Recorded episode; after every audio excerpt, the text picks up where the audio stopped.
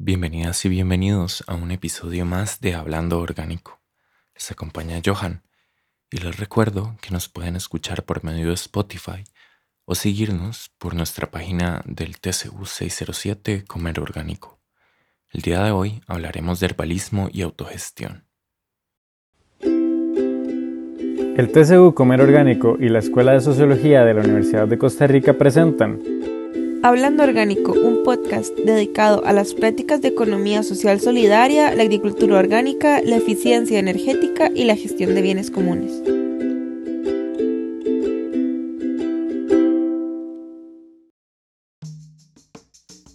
Carolina Arias, mejor conocida por su página Botánica Subversiva, es herbalista y activista. Su trabajo comprende la creación de tinturas, ungüentos, fanzines y el compartir de saberes en agroecología. Caro, nuevamente muchas gracias por aceptar nuestra invitación. Em, contanos un poco de cómo nace y de qué se trata tu autogestión botánica subversiva. Bueno, gracias por la invitación. Eh, que en realidad Botánica Subversiva no fue algo tan planeado fue un poco espontáneo porque em, fue en un momento donde pues no tenía como un empleo oficial. Estaba en ese momento como viviendo con algunos ahorros que había logrado obtener en, en un trabajo, pero tenía como mucha seguridad de que no quería meterme de nuevo a otro trabajo, como no como un trabajo oficial, digámosle, un trabajo con jefe, un trabajo con horarios, un trabajo donde sentía que también me sometía mucho a dinámicas que no eran mías. Y entonces en eso comencé a, pensar, bueno, ¿qué son las cosas que me gustan hacer, verdad? Y una de las cosas que ya llevaba unos años haciendo era preparar pinturas que son extractos de plantas medicinales a base de alcohol. Yo pensé, bueno, tal vez a las personas les podrían interesar eso. Entonces me mandé y por Instagram saqué ahí como un, un anuncio, digámosle, que estaba ofreciendo estos, estas pinturas. Y fue súper lindo porque la respuesta fue muy positiva, se me, se me fueron todas, no eran muchas, pero se me fueron y ahí como que agarré persona. Entonces, por un rato, Botánica Subversiva era solo eso, como una venta de tinturas. Pero, digamos, yo siempre he sentido que trabajar con las plantas medicinales sí es de muchas formas político y pues me interesaba como profundizar eso un poco. Entonces, sí, todo fue muy orgánico, poco a poco fui desarrollando talleres, me mandé a hacer mi, primer taller de plantas medicinales, aprendí mucho en ese proceso, comencé a, a también como experimentar con otras formas de preparar plantas medicinales, eh, comencé a ser muy activa, hice mi propia cuenta de Instagram porque por un rato solo lo estaba haciendo como por mi cuenta personal y ya sentí que solo spameaba a todos mis compas constantemente, entonces como que ya hice mi página más oficial, comencé como a publicar por ahí, como también mis posicionamientos un poco al respecto sobre la intersección de plantas medicinales, de agroecología. Y pues ahí también tuve mucho apoyo de, de, redes feministas específicamente.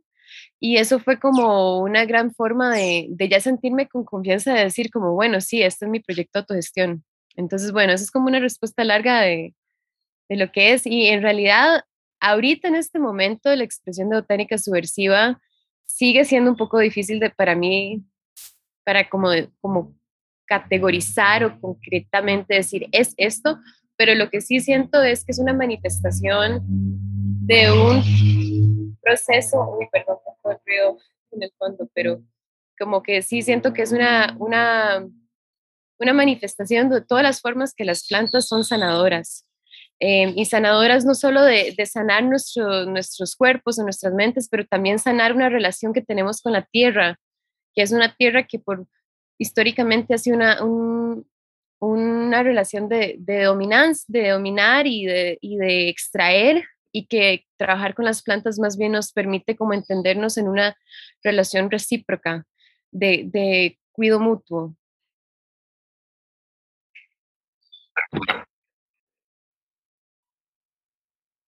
Carlos, nos interesa saber, dando un par de pasos para atrás, eh, qué te lleva a interesarte por el herbalismo y el feminismo antiespecista.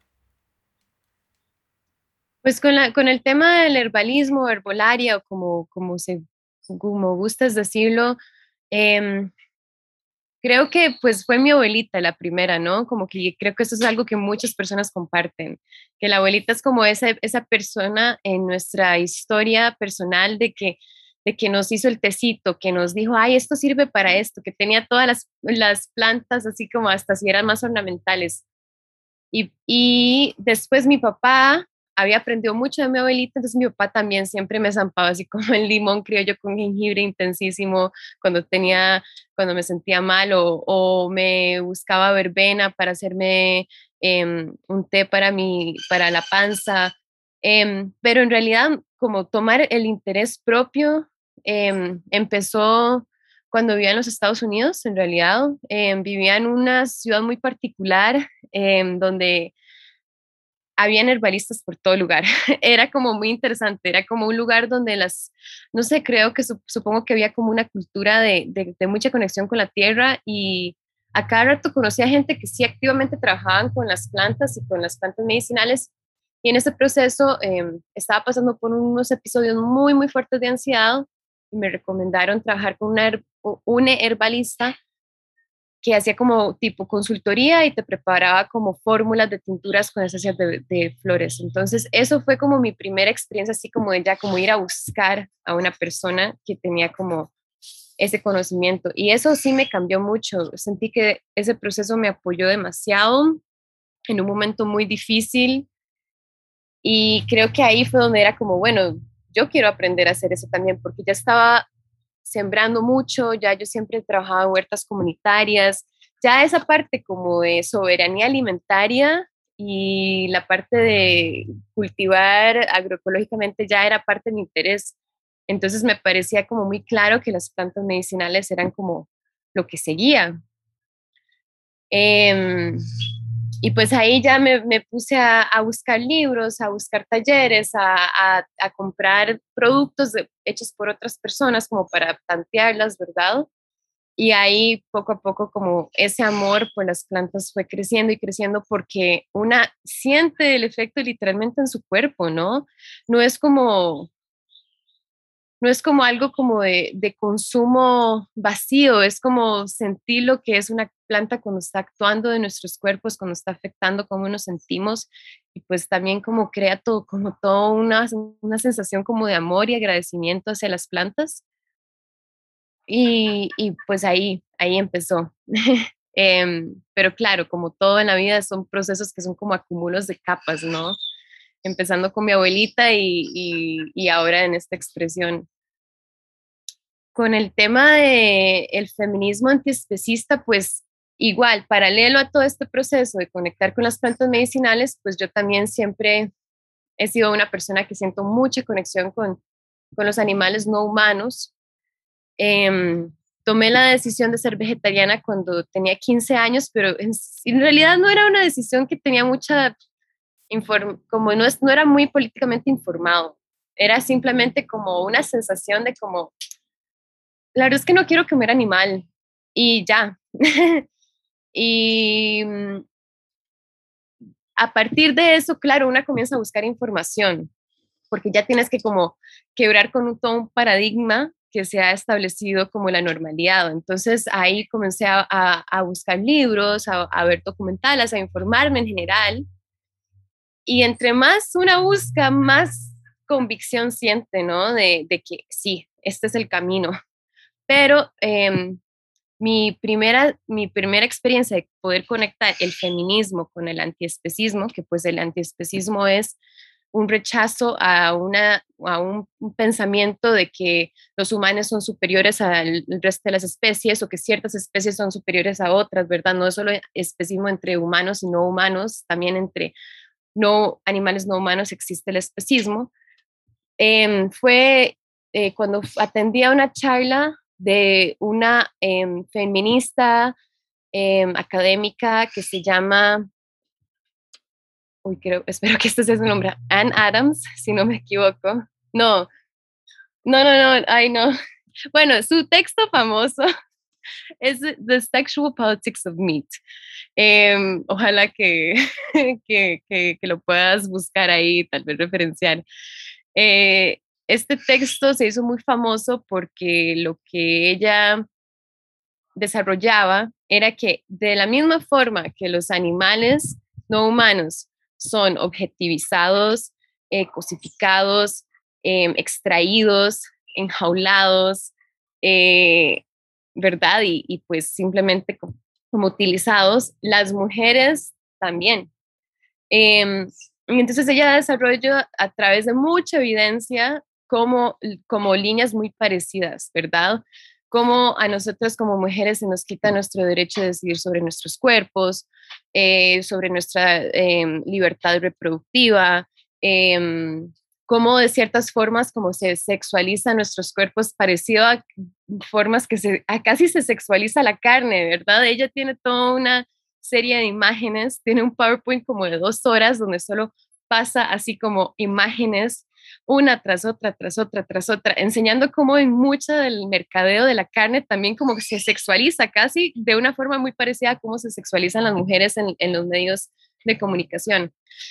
Entonces, eso para mí fue como, o sea, se me explotó la cabeza, así fue como, wow, o sea, ya se profundizó esa parte de, de mi, en ese momento yo era vegana, pero ya entenderlo desde un, desde un punto de vista de, de casi como solidaridad a través del feminismo con estos animales eh, fue muy importante para mí.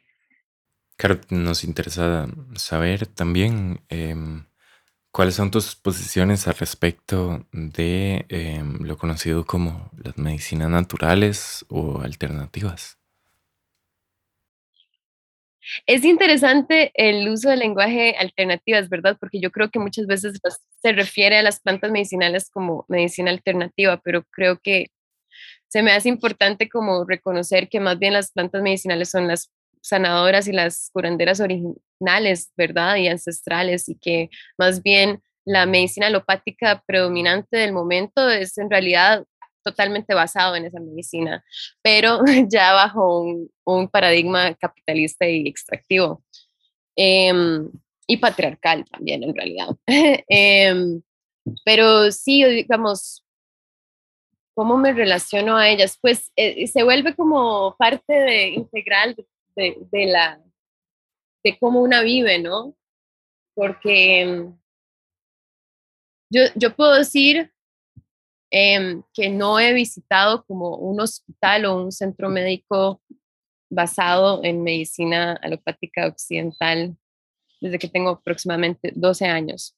Em, bueno, eso no es cierto. Una vez sí, sí fui a una ginecóloga que usa como más esas prácticas, pero digamos, he logrado de muchas formas como encontrar medicina en otros lugares, eh, sea, sean las plantas medicinales, o sea la alimentación integral, o sea eh, la acupuntura. Muchas veces cuando estoy teniendo como, como tipo crisis de salud, no visito una clínica, visito eh, una acupunturista. Obviamente, entendiendo totalmente que eso también viene con un grado de privilegio, porque ojalá que la caja ofreciera acupuntura, pero no, ¿verdad? Lo que la caja ofrece son eh, fármacos genéricos y atención médica súper rápida y, casi como, ¿verdad? Como, bueno, ya, ya, eh, ya te atendimos y siga la próxima persona.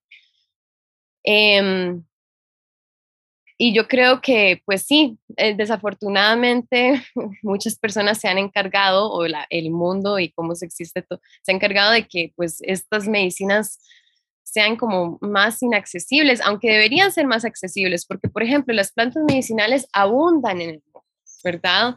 Y son, y no solo estoy hablando de las hierbas específicas que, que yo cultivo, por ejemplo, yo estoy hablando de, de, del del mango, o sea, la, hoja de mango es súper medicinal, la guanábana es súper medicinal, el aguacate, la semilla de aguacate es súper medicinal, o sea, como que estoy hablando de, de, de, plantas que aquí en Costa Rica son comunes, pero lo que hace falta es el conocimiento de cómo prepararlas y cómo utilizarlas.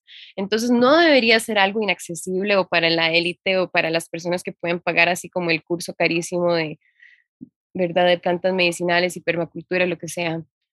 Em, pero sí, sí, desafortunadamente como que se ha creado como esta idea de que, de que sí, de la que la medicina natural es para ciertas personas. Em, sí, no creo que me desvíe ahí un toque, pero bueno.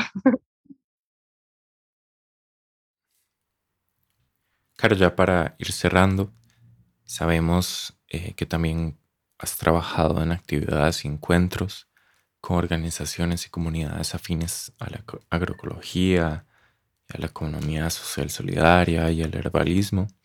Entonces, nos interesa saber que nos contes a nuestra audiencia cómo han sido tus experiencias e intercambios con estas personas y tal vez si puedes este, comentarnos alguno de los proyectos como que más te ha gustado.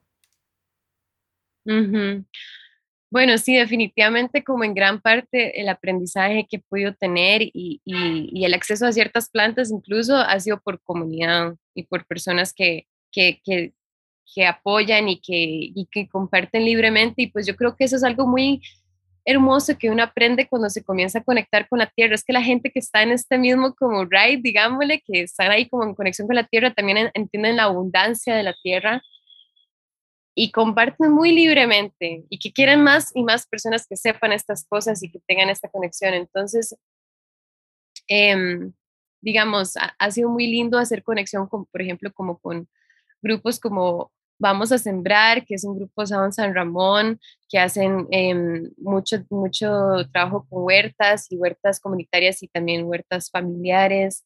Em, ha sido súper lindo trabajar con la Junta Agroecológica de Mujeres, que son una red de mujeres de todo el país, ¿verdad? Que, que, que, tenemos un chat de WhatsApp, pero hacemos mingas también. Bueno, hace rato no hacemos tanto porque es que, bueno, la pandemia, ¿verdad? Pero, pero cuando se hacen mingas es un compartir demasiado lindo, intercambios de semillas. Em, también em, bueno, con grupos de permacultura no tengo tanto contacto, pero tengo como varias personas muy queridas que son como muy parte de esa movida, ¿verdad? Como Gaby, que es parte de este grupo, eh, de este proyecto de Mamá Verde, o em, Irene y Johnny, que son de Hierbas de Don Juan, em, que hacen también muchas cosas con ese tema. En, en, general, o sea, es súper importante tener conexiones y tener redes. también pues también recientemente ha sido interesante como comenzar a conectar como con activismo canábico y como grupos ahí, hay, algunas es difícil abordarlo porque pues hay temas ahí como de que son espacios muy masculinizados, pero también son personas que en general quieren mucho compartir y quieren, quieren que más personas, ¿verdad?, estén ahí como teniendo información y así, entonces eso, eso ha sido bonito también como ir ahí conociendo esos espacios Muchísimas gracias. Ahora sí, ya para ir cerrando, eh, Caro, por tu tiempo, por apuntarte a grabar el episodio de hoy. Y si gustas, contale a nuestras radio escuchas dónde pueden encontrar tu trabajo y tus proyectos. Bueno, eh, en realidad no soy tan buena en, teniendo como mucha presencia en todas las redes, principalmente uso Instagram, que ahí es algo como botánica-subversiva.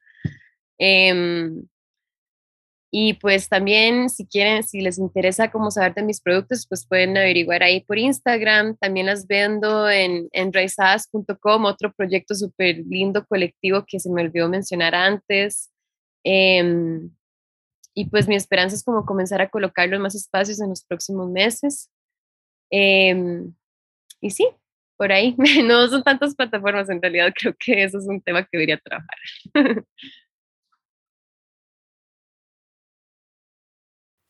Le agradecemos nuevamente a Carolina por su tiempo y a ustedes por su escucha.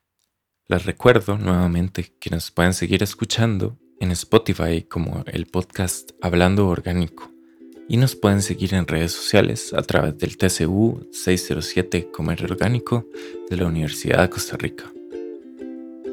Hasta la próxima.